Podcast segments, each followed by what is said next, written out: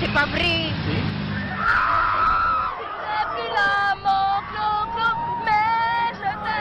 Je t'aimerai Comment on peut pas y croire On peut pas être vrai. Si loin, si proche, découverte. Ludovic Duno.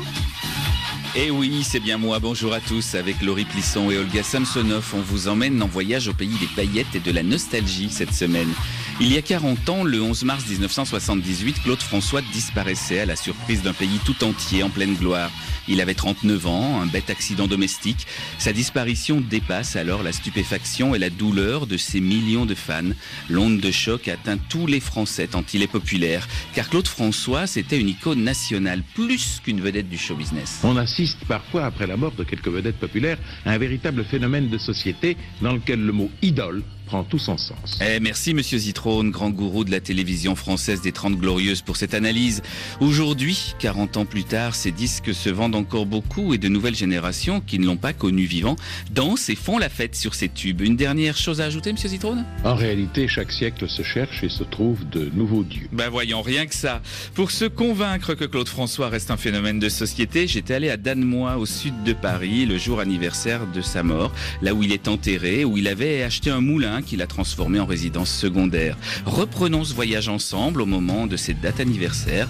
L'engouement est le même. Première étape, préalable à toute pérégrination, un salut à l'artiste devant sa tombe au cimetière local. Comment l'oublier? Je suis si près de toi avec la voix.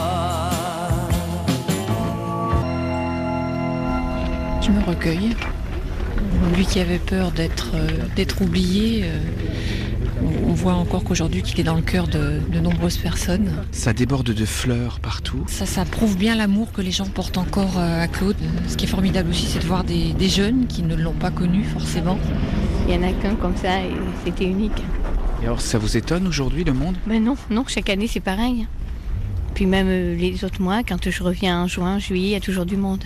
Tout le temps il y a du monde. Vous êtes ému d'être là? Oh, très oui. Oui, c'est sûr. C'était mon idole. Mon adoration. C'était Claude. J'ai toujours suivi dans des galas partout. J'estime qu'aujourd'hui, c'était la moindre des choses de lui amener une petite rose avec un petit message de tendresse, de gentillesse. Tout me passionne de lui. Il n'a pas vieilli. Il n'y a pas une ride sur Claude. Vous êtes à deux doigts d'essuyer une larme. Oui, c'est très dur. Je, Je vais vous laisser. Bah, tout à l'heure, on se disait, par exemple, euh, à 3h moins le quart, on s'est dit, bah voilà, euh, il est décédé le 11 mars 78 à 3h moins le quart. Donc on a regardé notre montre, on a dit, euh, ça y est, c'est fini. On est en train de s'extasier devant le nombre de personnes et de fleurs. Mais alors, il y a carrément des fans qui font des dessins, des découpages, des collages. J'en fais partie. Hein. Je viens de mettre un bouquet avec un poème. À chaque fois que je viens, je lui euh, écris un poème. Ça peut paraître ridicule, mais pour moi, c'est. Il nous a donné 16 ans de bonheur. On se doit d'être là. Et qu'est-ce qu'il y a écrit au-dessus de la gerbe À Claude éternellement. C'est ça, c'est vrai. On sera toujours là. aussi longtemps qu'on vivra, on sera là pour lui. C'est voluptueux d'être euh, adulé, d'être repris, d'arriver sur une scène, tout ça, c'est quand même une, une, volupté absolue. Celui qui la refuse est un menteur. Je ne pense pas qu'on qu puisse mettre ça de côté en disant moi je suis vedette malgré moi. C'est fou, on est vedette si on veut être vedette.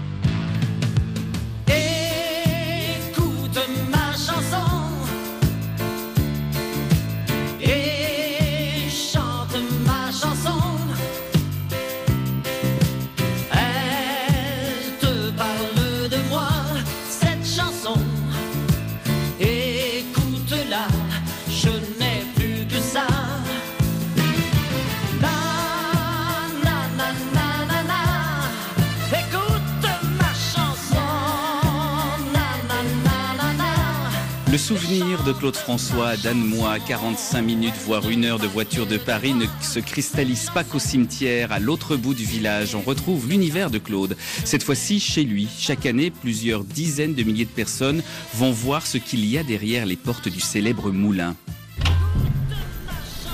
Cette porte nous conduit à la chambre qu'il occupait dans la partie mésoaméricaine.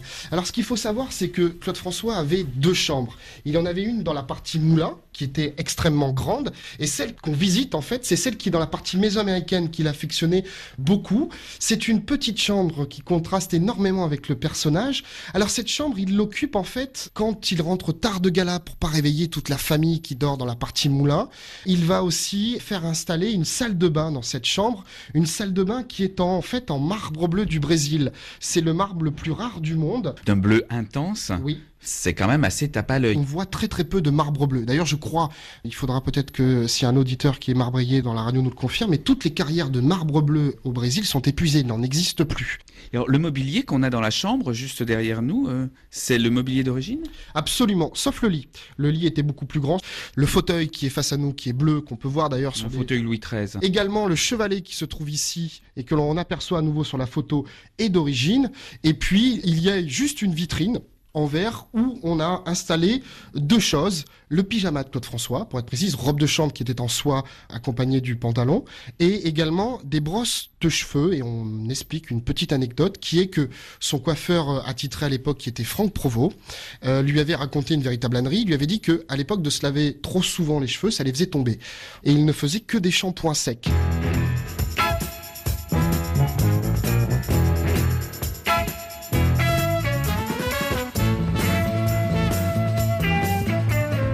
Visitant le moulin, la personnalité du chanteur apparaît petit à petit dans les décors de sa vie. On le sent maniaque, très soucieux de son image, hypochondriaque, colérique aussi. Ce moulin de Danemois, c'est une belle propriété traversée par la petite rivière locale. D'un côté, un imposant et haut moulin qui a gardé sa grande roue à aube, et de l'autre, une ancienne grange transformée en maison dite américaine. Comme le moulin a brûlé en 1973, c'est du côté de cette maison américaine qui donne sur la piscine que se concentrent aujourd'hui les souvenirs de Clo-Clo. Julien Lescure est le fils du couple qui a racheté le moulin, qui le restaure depuis et qui l'a ouvert à la visite. Il va connaître la région, c'est-à-dire l'Essonne, le sud Essonne, entre la Seine-et-Marne, grâce à Brigitte Bardot, qui possède une propriété pas très loin à l'époque, hein, dans les années 60, puisqu'elle est mariée avec Jacques Charrier. Elle a une propriété qui est à Soisy-sur-École, 2 km plus bas, en, suivant la rivière l'école, qui est juste derrière nous.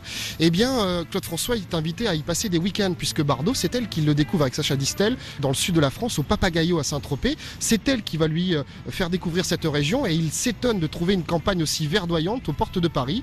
Et quand il démarre sa carrière en 1962 avec Belle Belle Belle, il décide d'acheter une propriété familiale avec une seule exigence, on l'entend peut-être derrière nous, c'est ce point d'eau qui fait euh, tout le charme de la propriété puisque la rivière L'école traverse le domaine. En quelle année? En 1964 pour être exact.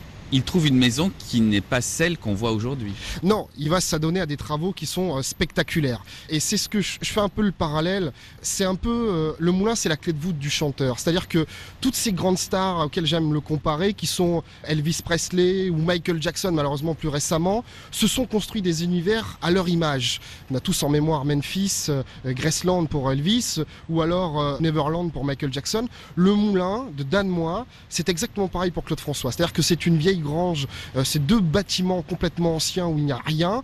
Il va acheter les terrains qui sont en face de nous pour créer le parc qui est juste devant vous. Il va aménager ce cours d'eau, le jouer, euh, il va créer des méandres d'eau partout et surtout il va euh, installer tout un tas de technologies à l'intérieur de le moulin. Il faut savoir que toutes les chambres que comporte la partie moulin avaient des magnétoscopes qu'il avait ramenés des États-Unis. Il va faire sonoriser le bassin de la piscine, c'est-à-dire que vous avez deux sonars à l'intérieur de la piscine qui diffusaient quand vous plongiez dans l'eau de la musique. Alors c'est pas de la musique, c'est des bruits aquatiques, des bruits marins, etc. Il va construire le moulin complètement à son image. Qu'est-ce qui se passe? Qu'est-ce qui vient de passer là? Euh, C'est les Claudettes euh, qui vont venir euh, avec le chanteur de, de Claude. J'aurais préféré que ça soit Claude, mais j'étais sur- au cimetière sur sa tombe et c'était beaucoup émouvant. Je suis un fanat de lui et je l'aime bien, tellement bien. Et là, mon beau-frère me dit, viens voir, il y a le taudis de Claude François et je m'excuse, hein, personne ne remplacera Claude François.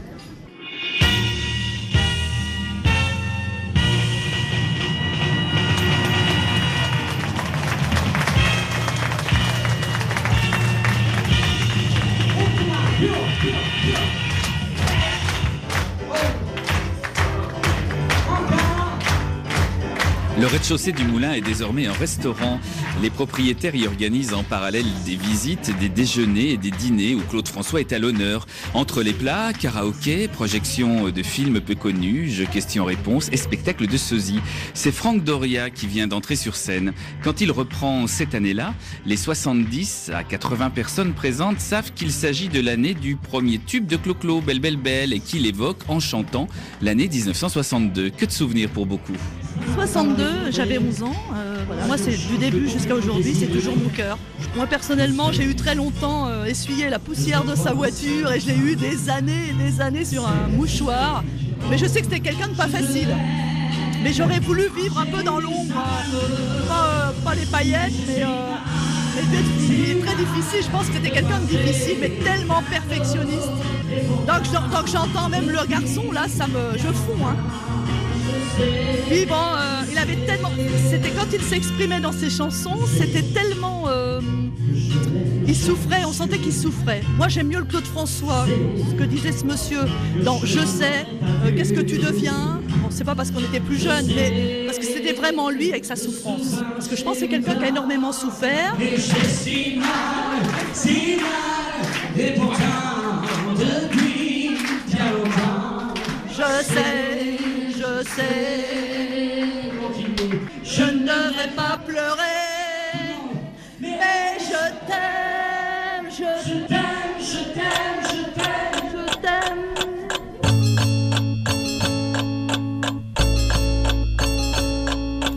La pendule de l'entrée s'est arrêtée sur midi. À ce moment très précis où tu m'as dit je vais partir. Et puis tu es parti, j'ai cherché le repos. J'ai vécu comme un robot. Reviens, s'il te plaît. Mais aucune autre n'est venue remonter ma vie. Là où tu vas, tu entendras, j'en suis sûr, dans d'autres voix qui rassurent. Mes mots d'amour, tu te prendras au jeu des passions conjure, mais tu verras d'aventure le grand amour. Ça s'en va et ça revient, c'est fait de tout petit rien. Ça se chante et ça se danse et ça revient, ça se retient comme une chanson populaire. L'amour c'est comme un refrain, ça vous glisse entre les mains. Ça se chante et ça se danse et ça revient, ça se retient comme une chanson populaire.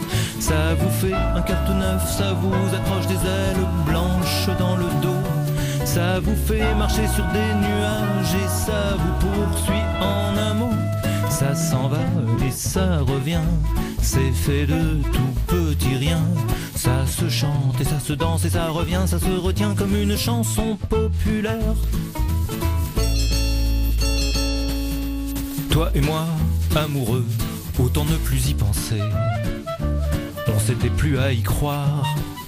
Mais c'est déjà une vieille histoire, ta vie n'est plus ma vie, je promène ma souffrance de notre chambre au salon.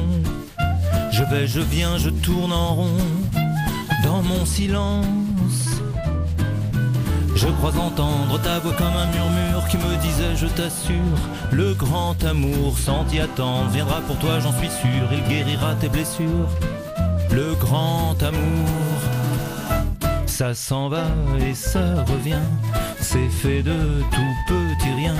Ça se chante et ça se danse et ça revient, ça se retient comme une chanson populaire. L'amour c'est comme un refrain, ça vous glisse entre les mains. Ça se chante et ça se danse et ça revient, ça se retient comme une chanson populaire. Ça vous fait un cœur tout neuf, ça vous accroche des ailes blanches dans le dos. Ça vous fait marcher sur des nuages et ça vous poursuit en un mot. Ça s'en va et ça revient. Eh oui, ça se termine comme ça. C'était Vincent Baguian sur RFI dans une reprise d'un tube de 1973, chanson populaire, cet extrait de Claude François, autrement dit, où la jeune génération de la chanson française reprend les titres de Clo-Clo. On voyage sur ses pas aujourd'hui et ça nous mène forcément d'abord à Danemois, au sud de Paris. Moi, je prends des photos du moulin, là, comme ça fait la deuxième fois que l'on vient. Bah, parce que c'était de notre jeunesse, quoi, en fait. Voilà, tout jeune, euh, poster dans les chambres, quoi. Tout ce qui est musique de Claude François, on- ça ne vieillit pas, quoi. Donc, euh, c'est remis au goût du jour, éventuellement. Vous allez en boîte de nuit, c'est chanson Claude François. euh, voilà, il, il est toujours là, toujours présent. Donc, euh, on continue, nous aussi, à être là. Il savait bien danser, bien chanter, bien habillé. Moi, il me plaisait bien, c'est tout. Oui, mais vous auriez pu changer entre-temps. Ah non, non, je change pas comme ça, moi. C'est comme les hommes, je change pas non plus. hein. Là, je suis instituteur. Et c'est vrai que 34 ans après, lorsqu'on fait écouter du Claude François, alors je leur apprends Je vais à Rio, c'est très dansant, ça ne s'est absolument pas démodé. Pour la fête de fin d'année? Et ils adorent ça, ils adorent ça. Pourtant, c'est pas du tout leur génération, mais ça reste euh, indémodable, vraiment. Dès qu'on commence à entendre le début de la chanson, ça y est, on a envie de danser. Voilà, c'est ça en fait. Être au moulin, c'est être avec Claude. On le ressent partout. C'était son univers, donc on le ressent. Moi, j'ai besoin tous les ans de venir ici. Que ce soit autour de la piscine, copiée d'après le guide sur celle d'Elvis Presley à Graceland, ou dans le grand salon où il recevait sa famille et ses amis du show business, tous ces visiteurs sont contents d'entrer dans l'intimité du chanteur. Un chanteur qui a voulu s'enraciner dans ce petit village de l'Essonne, lui dont les parents avaient été expulsés d'Égypte quand Nasser a pris le pouvoir. Son père travaillait pour le canal de Suez. La chose qui m'a vraiment traumatisé, c'est le départ euh, sans bagage. C'est passé par les douanes en se faisant déshabiller par Zaram, en se faisant mettre les doigts où on pense pour voir s'il n'y a rien de caché, en se faisant traiter de tous les noms, se cracher la figure, jeter les affaires devant, être obligé de s'habiller tout nu devant les gens, embarquer dans des navires, des, des pétroliers comme des bestiaux, mal de mer pendant 14 jours, arriver au Havre qu'on n'avait jamais vu de notre vie, et avoir ce contraste de, il faisait très mauvais, et puis arriver à Paris, se faire insulter parce qu'on traverse sans regarder les feux ou tout ça parce qu'on n'a pas l'habitude, et puis, je veux dire, puis avoir froid, puis rien avoir sur son dos, aller au 1 rue d'Astorg, je la connais ce 1 rue d'Astorg, où il y avait le canal de Suez à l'époque, les compagnies, se faire dire vous êtes à la lettre F, et nous en sommes à peine à la lettre B, il faudra attendre, nous sommes à la fin. Alors il a fallu attendre 2-3 jours devant la porte, jusqu'à ce qu'on veuille bien donner un peu d'argent pour les manger.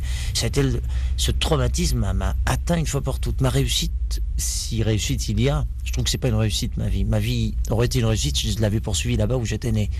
Mais cette forme de réussite sociale n'est que la leçon que j'ai reçue une fois pour toutes ce jour-là, quand j'ai quitté l'Égypte, quand j'ai quitté euh, un équilibre, quand j'ai pris conscience qu'on pouvait du jour au lendemain tout remettre en question.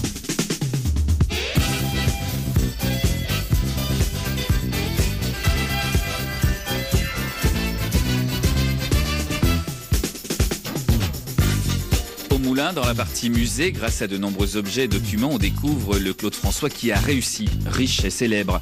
On y voit l'homme d'affaires, propriétaire de plusieurs magazines, le créateur d'un parfum à son nom, la vedette imposant son image par des objets dérivés également.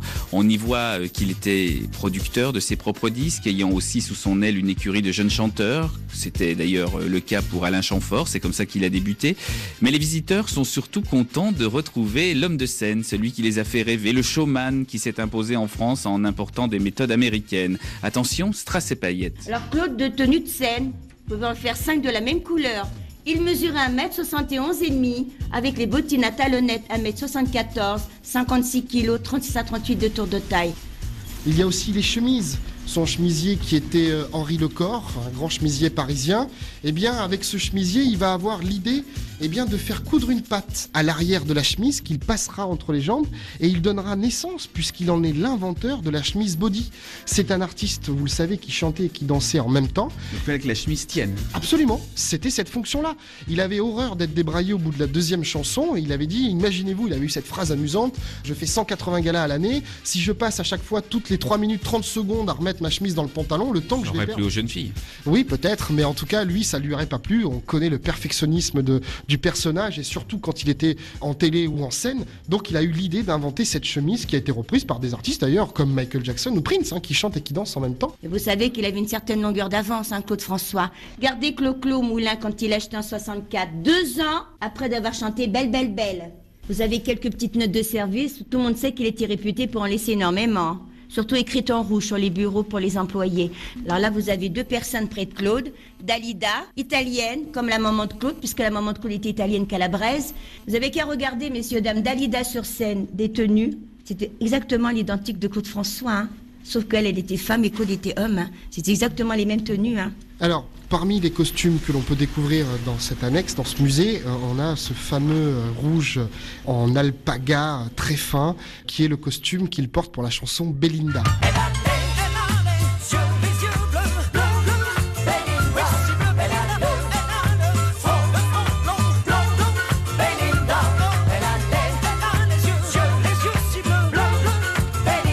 La virée sur les traces de Claude François continue après le flash. Dans 3 minutes et quelques, on revient à Paris pour découvrir d'autres lieux et d'autres facettes de sa vie. À tout de suite.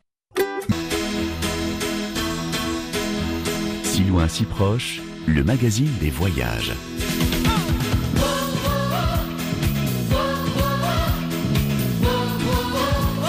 J'étais batteur, je suis né dans un pays noir où on entend une peau tendue sur laquelle on frappe en mesure à longueur de journée. Enfin, j'ai ce côté instinct blanc, c'est-à-dire harmonique. J'ai fait de la musique classique pendant de longues années quand j'étais petit. Et j'ai cette espèce d'instinct noir qui m'a entouré puisque c'était un pays noir. Et la confrontation des suites harmoniques qui sont blanches, puisque c'est des... Quel était ce pays? L'Égypte.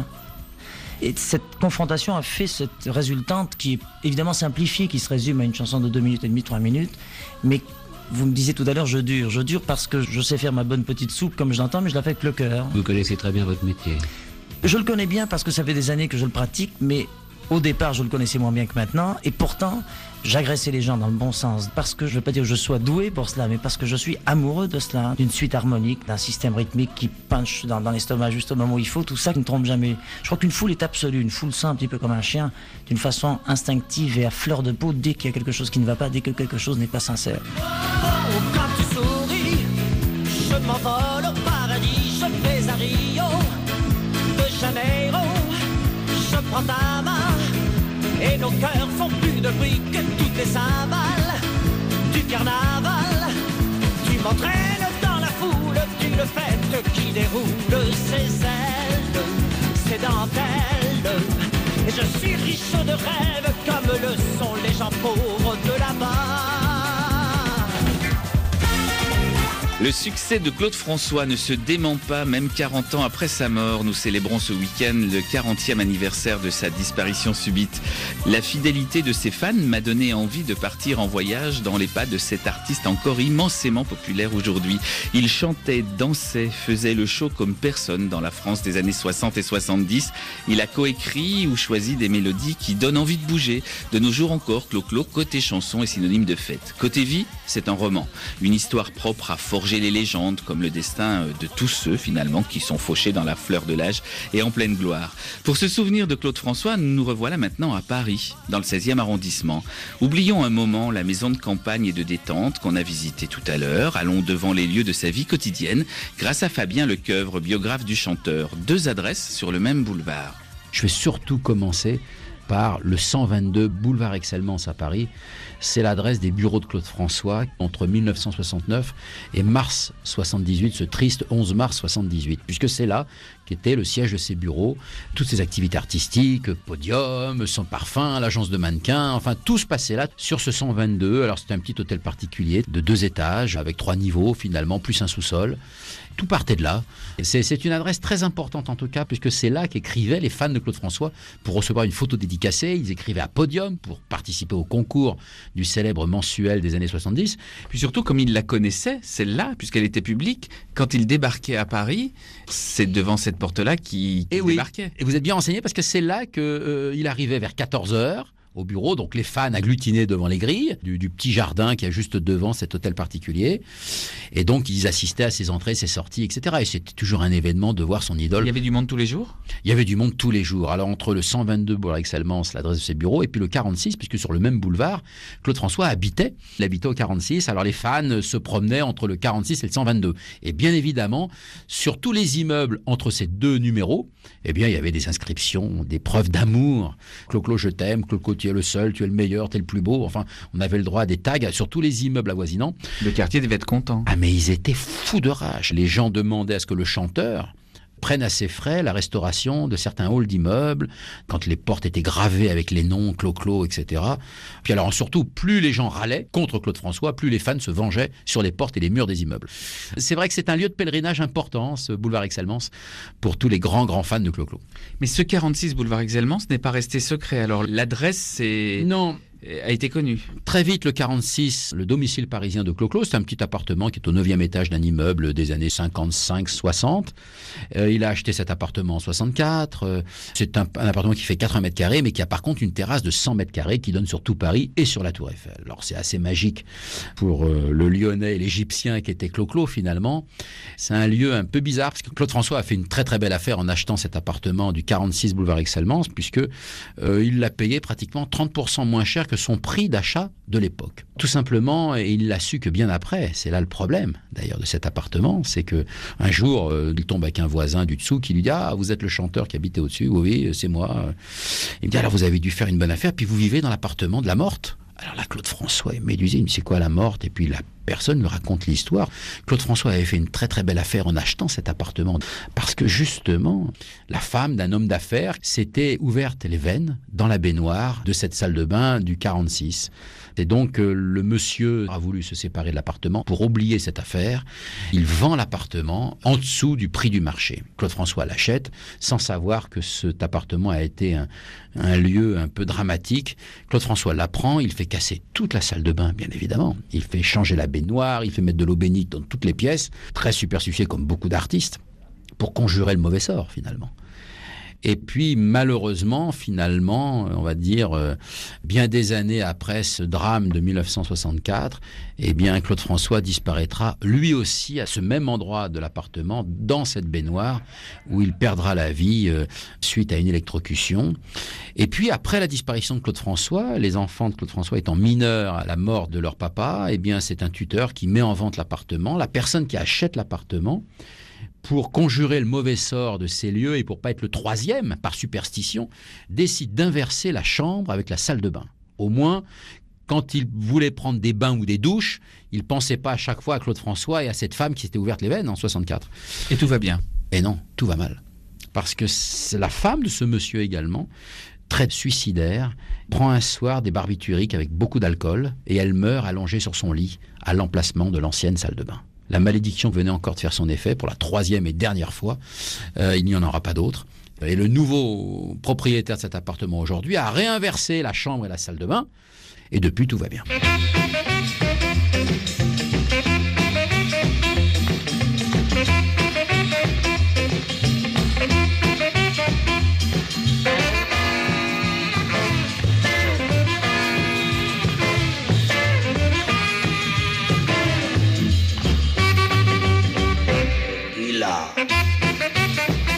Fabien Lecoeur, vous qui êtes le biographe de Claude François, où est-ce qu'il faut aller dans Paris, à part euh, sur le boulevard Exelmans, pour euh, faire un pèlerinage, entre guillemets, euh, dans les traces de Claude François? Alors, il y a un lieu génial qui a porté chance à Clo-Clo, c'est la rue Arsène Housset.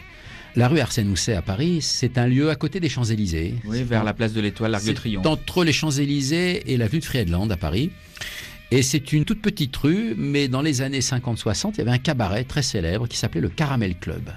Alors c'est un club parisien très branché où beaucoup de gens s'y retrouvaient, beaucoup de célébrités, de gens très très riches, qui venaient voir les nouvelles tendances du moment dans ce club. Et Claude François, étant un très très bon danseur et chanteur d'orchestre à l'époque, s'y produisait régulièrement parce que c'était bien payé et puis surtout c'était l'occasion pour lui de retrouver euh, tout un tas de gens, de célébrités, de gens qui avaient déjà réussi leur carrière, je pense à Nicole Croisy ou à Hugo Frey par exemple, qui se produisaient aussi dans ce cabaret. Et Clo-Clo passait souvent la nuit.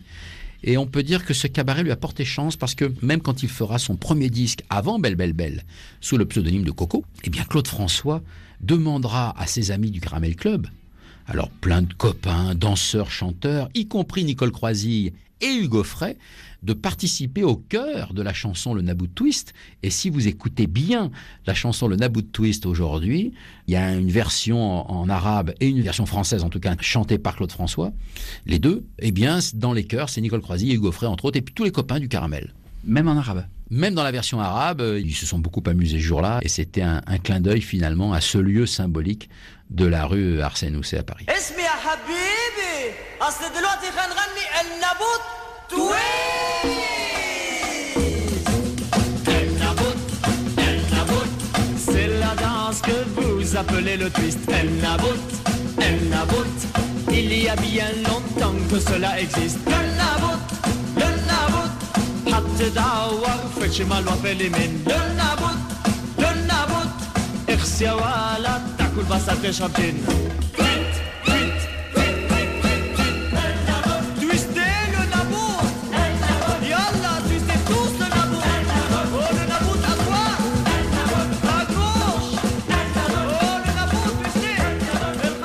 Euh, tous les studios dans lesquels il a enregistré, Fabien Lecoeur, il faut qu'on parle du studio Europa Sonore. Parce que c'est quand même euh, là que va se passer un enregistrement qui ne va pas être comme les autres. Oui, c'est-à-dire que rue de la Gaîté à Paris, alors là c'est dans le quartier de Montparnasse, il y a eu un endroit extraordinaire qui s'appelait le studio Europa Sonore. C'était un studio d'enregistrement qui était à côté de Bobino, grand musical parisien, et il y avait une pièce avoisinante qui était le studio Europa Sonore, et là il y avait un ingénieur du son qui s'appelait Roger Roche. Dans ce studio d'enregistrement, Claude François a enregistré plus de 120 titres et surtout le mythique et légendaire comme d'habitude. Tout est parti au mois de septembre 1967, c'est là que Claude François enregistre les premières voix rue de la Gaîté dans le studio Europa Sonore. Alors qu'il n'existe plus aujourd'hui, l'adresse existe toujours, le l'emplacement existe, malheureusement l'immeuble a été détruit, on a reconstruit un hôtel à la place, etc. Mais c'était à cette adresse, rue de la Gaîté, que Claude François a enregistré l'essentiel de ses grands, grands succès. Je me lève et je te bouscule. Tu ne te réveilles pas comme d'habitude. Sur toi, je remonte le drap. J'ai peur que tu aies froid comme d'habitude. I've lived a life that's full. I traveled each and every highway and more, much more than this. I did it my way. Yes, regrets. I've had a few, but then again, too few to mention. Did what I had to do and saw it through without exemption.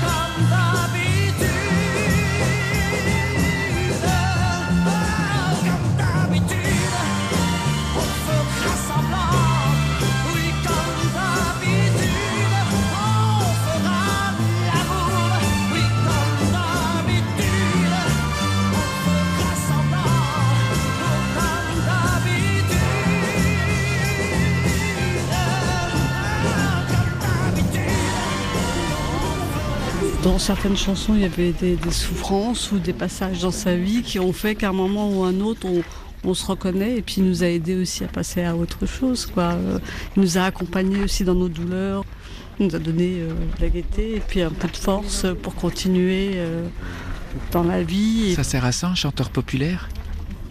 Ouais, ça accompagne, euh, ça accompagne la vie. Ça fait partie des chanteurs qui aident les jeunes filles à passer leur adolescence? C'est important de se rallier à une figure de chanteur, une figure de star à l'adolescence. Et vous, à votre époque, c'était Claude François. Il nous accompagne euh, au moment où on se cherche euh, dans la vie, où on... Pas bon, je dis euh, Claude François, ça peut être un acteur, ça peut être ou quelqu'un d'autre que vous prenez comme exemple. Ah, c'est sûr, il a marqué les Français, Claude François, c'est indéniable. De retour au moulin qu'il possédait à Danemois, on perçoit bien le fort engouement qui persiste encore aujourd'hui. Pour des millions de Français, il reste un repère dans leur vie. Julien Lescure est le fils des propriétaires du moulin. Je pense que c'est ça qu'ils viennent chercher, une partie de leur enfance. Et puis, ils viennent chercher, euh, vous savez, il y, a- y a un fait marquant que je retrouve quand je faisais des visites, et que j'en fais encore d'ailleurs, parce que j'aime bien le contact avec les gens. Tout le monde se rappelle précisément ce qu'il faisait quand on a annoncé la mort de Claude François. J'avais 4 ans quand il est mort. Donc euh, je sais qu'en fait autour de moi, donc ma sœur aînée était euh, pas effondrée mais presque. Bon mes parents effectivement étaient très touchés aussi. Il y a des dates comme ça qui marquent. euh, Hein, il y a eu le 11 septembre 2001, il y a eu le 11 mars euh, 1978. Vous le mettez sur le même plan Ah bah disons que, comme disait mon ami, euh, il est mort euh, bon, bah, brutalement et donc ça, je crois que ça a vraiment surpris tout le monde. hein. J'habitais à côté de chez lui et j'ai ma mère qui était partie au marché ce jour-là et qui était revenue pour m'annoncer la nouvelle. Et malheureusement, ben, je me suis terrée dans un coin de ma chambre en pleurant et euh, en hurlant, en lui disant Je ne veux pas manger, je ne mangerai pas avant demain. Et euh, je m'en souviens comme si c'était hier. J'avais 13 ans. Les Anglais ont les Stones, ont, ont- ont les Beatles, mais nous on a qui alors?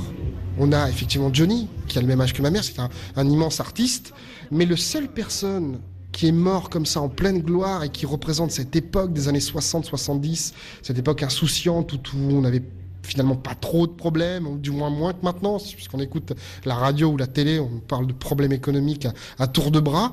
Cette époque insouciance où tout était permis, ben, je pense qu'il le reflète très bien. Parce que il est mort jeune et en pleine gloire.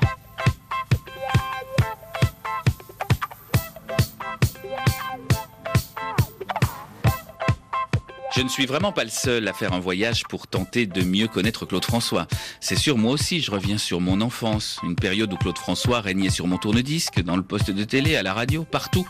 Au moment de sa mort, électrocuté dans sa baignoire, hein, pour rappel, il s'apprêtait à conquérir le public anglo-saxon. Mais en parcourant ses lieux de vie, j'ai découvert que celui que je prenais pour une vedette française avait déjà un vaste public international. Claude, tu n'étais pas venu dans l'émission depuis longtemps, tu étais en Afrique, je crois. Oui, 11 galas, 10 villes. Et tu as trouvé le temps d'écrire des chansons. Entre autres, oui, une chanson que je peux vous interpréter tout de suite qui s'appelle Aussi loin. Si loin, merci Claude. Fabien Lecoeuvre, les Français euh, connaissent l'immense popularité de Claude François, mais n'imaginent pas qu'il avait aussi cette popularité-là sur le continent noir. Tous les disques de cet artiste passaient en tout cas dans tous les pays de langue francophone. Et particulièrement en Afrique. Déjà Claude François, qui était né sur la terre d'Afrique, revendiquait ses origines, sa genèse. Claude François chantait rythmique, parlait rythmique et dansait rythmique. Parce qu'il s'était nourri justement de ces bases et de cette influence orientale africaine qui ont vraiment créé et influencé sa carrière et son personnage. Et donc, la première fois qu'il retourne en Afrique, c'est en avril 1968. Claude François fait une tournée euh, du Tchad, du Gabon, enfin, dans toutes les grandes, grandes capitales africaines. Côte d'Ivoire, euh, Sénégal, euh, Niger, euh, Cameroun. Ouais. Et là, il triomphe partout, partout, partout, dans des stades, dans d'immenses salles. La plus petite salle, je crois, d'Afrique qui a accueilli Claude François, justement, au printemps 68, faisait, je crois, 6 ou 7 000 personnes. Sinon, c'est des stades avec des 20, 25 000 personnes. Et Claude François est très surpris de ce succès au-delà des frontières françaises. Et il pose la question aux organisateurs locaux en disant, mais pourquoi les Africains m'aiment autant? Tout simplement, les Africains considéraient Claude François comme un des leurs parce que c'est le premier chanteur blanc qui avait mis sur la même ligne des danseuses black à ses côtés. Et pour un Africain, dans les années 60, c'était un symbole. Claude François faisait ça tout naturellement parce qu'il ne concevait pas le spectacle sans les blacks. D'abord, il chantait dans une rythmique comme le jazz et comme les blacks, et fan de Tamla Motown, de, de musique soul américaine, etc. Donc pour lui, n'imaginez même pas un spectacle sans cette musique noire américaine. Il n'ira pas qu'en 1968, il va faire plusieurs tournées en oui, il, Afrique. il chantera souvent en Afrique. Il y reviendra en décembre 76. Il y reviendra en décembre 77, vraiment quelques semaines avant de mourir. Je crois que les, les derniers concerts se sont mal passés parce que trop de mouvements de foule. Et à un moment donné, à, je crois que c'était à Abidjan, les gens ont envahi le stade mais sans payer. Claude François n'a pas été payé lui-même. Ça avait été très compliqué à ce moment-là. Il était parti furieux, ça s'était très mal passé, les organisateurs étaient partis avec la recette. Enfin, ça avait été très compliqué pour les derniers concerts en Afrique, malheureusement, quelques semaines avant qu'il nous quitte.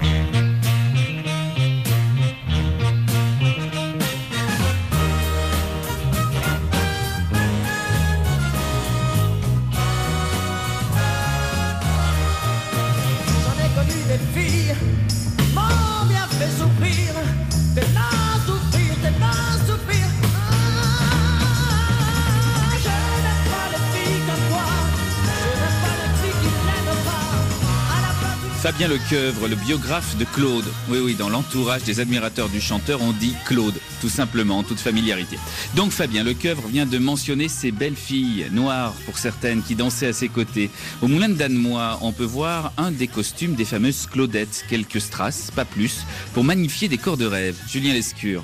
Les Claudettes, euh, eh bien, euh, sont une fonction essentielle de l'artiste. Alors là encore une fois, il y a une vraie inspiration américaine puisque c'est quand il voit un spectacle de James Brown qu'il a l'idée de faire mettre des choristes qui vont se mettre à danser. Au début des Claudettes, c'était les fléchettes. Et ensuite, c'est devenu les Claudettes. Je crois que c'est d'ailleurs euh, un journaliste de radio qui a eu l'idée d'employer le terme Claudette pour la première fois qu'il va reprendre. Les fléchettes, parce que le nom de sa maison de production, de sa maison de disques, s'appelle les disques flèches. Absolument. Donc elles étaient appelées au début les fléchettes.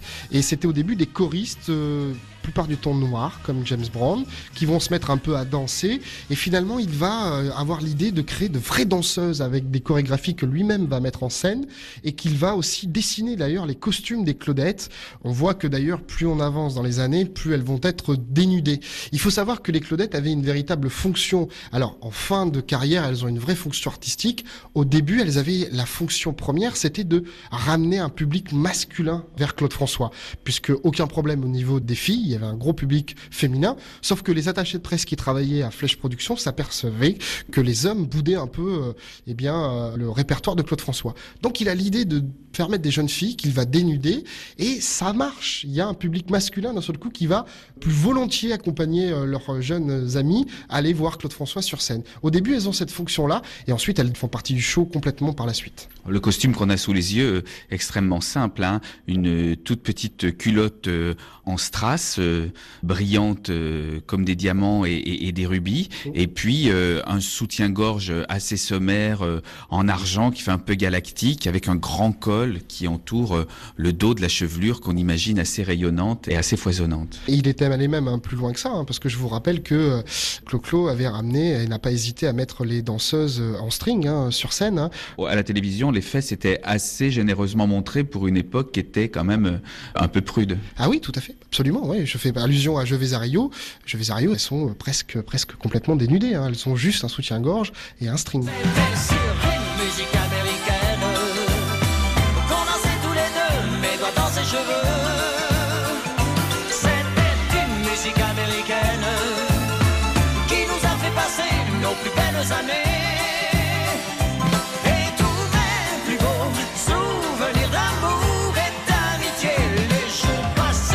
la joie.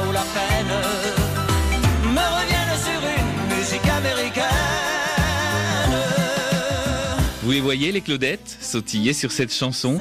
C'était tout en rebond et en extension, les chorégraphies sur les chansons de Claude François. Et c'est vraiment pas facile à imiter dans une fête entre amis, croyez-moi.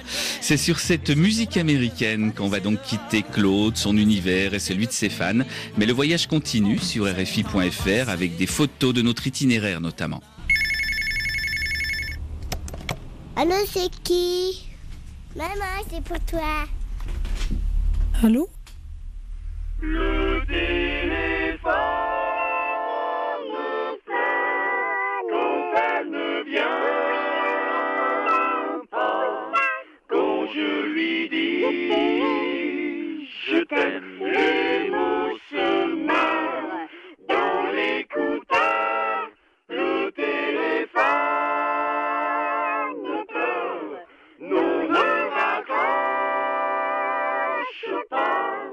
Je suis si près de toi.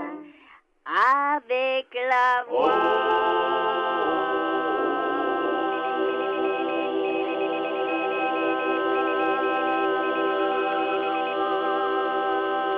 Cette version du téléphone pleure est extraite de la compilation de reprises de chansons de Claude François, Clo-Clo Mania. C'est Zig Zazou qui l'a imaginé. Sur un autre disque, Claude François, autrement dit, il y a ce morceau très frais qui donne un autre relief au répertoire de Claude François. Il est défendu par la grande Sophie.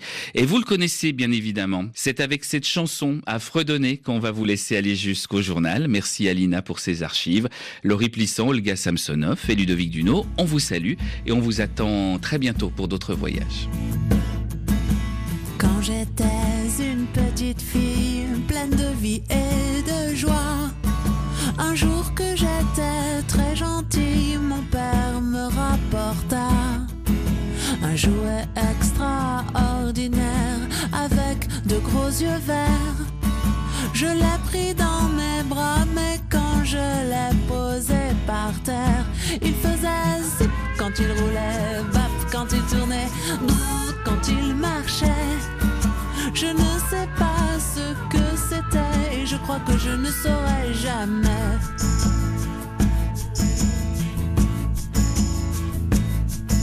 Tout étonné la première fois quand je l'ai retourné. J'ai vu qu'il